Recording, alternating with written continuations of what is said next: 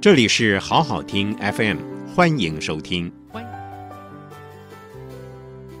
您现在收听的是我的英文我的心，My English My Heart，我是主持人尤菊芳。为什么说 My English My Heart 呢？因为我希望大家用你的心去感受英文的声音。我们都有不同的单元，每个单元介绍不同的主题。我们从不同的面向让大家认识英文这个有趣的语言。This I want to know，这是生活美语单元。生活美语顾名思义就是生活上会遇得到、用得到的美语。可是呢，我们的单元会有一点点不一样。我们除了介绍实用美语之外呢，我们还提供了一些思考的点。那就是为什么这个节目叫做？我的英文，我的心。今天我们的主题是 Why is she staying at hotel？住旅馆要用 stay。Why is she staying at hotel？为什么她今天住在旅馆呢？Emily came to town for business。Came to town 是我们一般人不会用的用法。Came to town 表示一个人从别的地方来。我们通常会说 She came here for business。Came here 很普通。可是你可以换一种说法，你说 came to town 就有趣一点了。Emily came to town for business.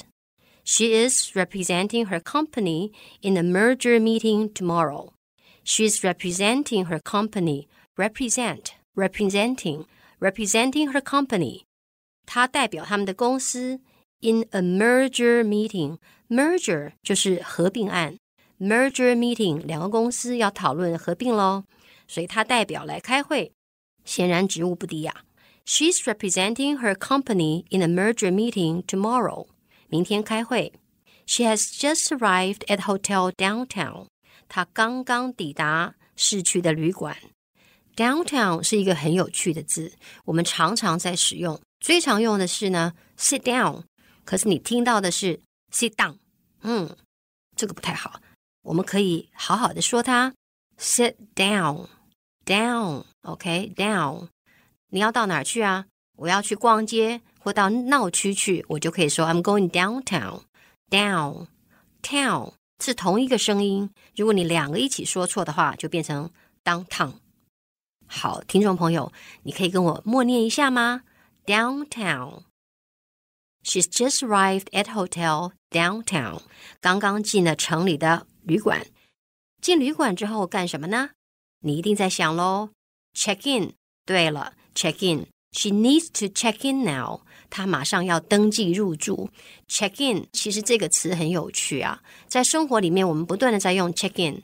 上飞机 check in，住旅馆 check in，登记个干什么？做什么事情要登记一下，也是 check in。check in 主要就是说，嘿，我来了，我在这儿，下一步要做什么呢？请告诉我。check in。OK，she needs to check in now。他到旅馆，然后说：“我来啦，给我个房间。”好，check in。Her baggage is a bit too heavy for her。她的行李有点重。Her baggage is a bit too heavy for her. A porter will carry it to her room later. OK，porter 就是替你提行李的人。有时候我们会用 doorman，在门口的人帮你开门，他有时候会帮你拿行李。doorman，或者是 到了大厅以后，礼宾部的人直接帮你拎上去，那那些人叫做 porter。Will carry it to her room，会帮他带到房间去。接下来就是要听众朋友跟我一起想的喽。Being a business woman can be pretty demanding。在商场上，女性要做到比较高的职务是不容易的。好不容易爬上这个职务以后呢，她很多事情都得自己来。 所以在这篇小短文里面，我们给大家带了一个 "The baggage is too heavy"，出外旅行行李好重哦，又提不动，还要做很多重大的决定，不容易啊。Demanding，demanding 这个字很有趣，很好用。你的老板很凶，要求很多。My boss is demanding。你的老师很凶，作业很多。Your teacher is demanding。所以 demanding 这个字也不是很好翻译，要听众朋友用心去体会它。demand 要求，demanding 要求很多，要求很高，叫 demanding。所以这句话说，Being a businesswoman can be pretty demanding，表示说她的工作压力还蛮大的。但是如果努力就可以得到你要的尊敬吗？也不一定。It can be hard to command the respect that she feels she deserves。这句话是说，有时候她认为她应该得到更多的尊敬，嗯，或者是尊重，但是她没有得到。She feels she deserves the respect。她感觉她应该得到这样子尊敬。She feels she deserves the respect, but it's hard to command the respect. 但是很难去要求别人这么尊敬他。这是我们在职场上，在台湾的职场上，其实还多多少少存在的一点点的现象。那如果把这句话好好的说清楚，会用比较漂亮的英文来说，会是这样子说的：It is hard to command the respect you want。这个文章里面是讲，It is hard to command respect she feels she deserves。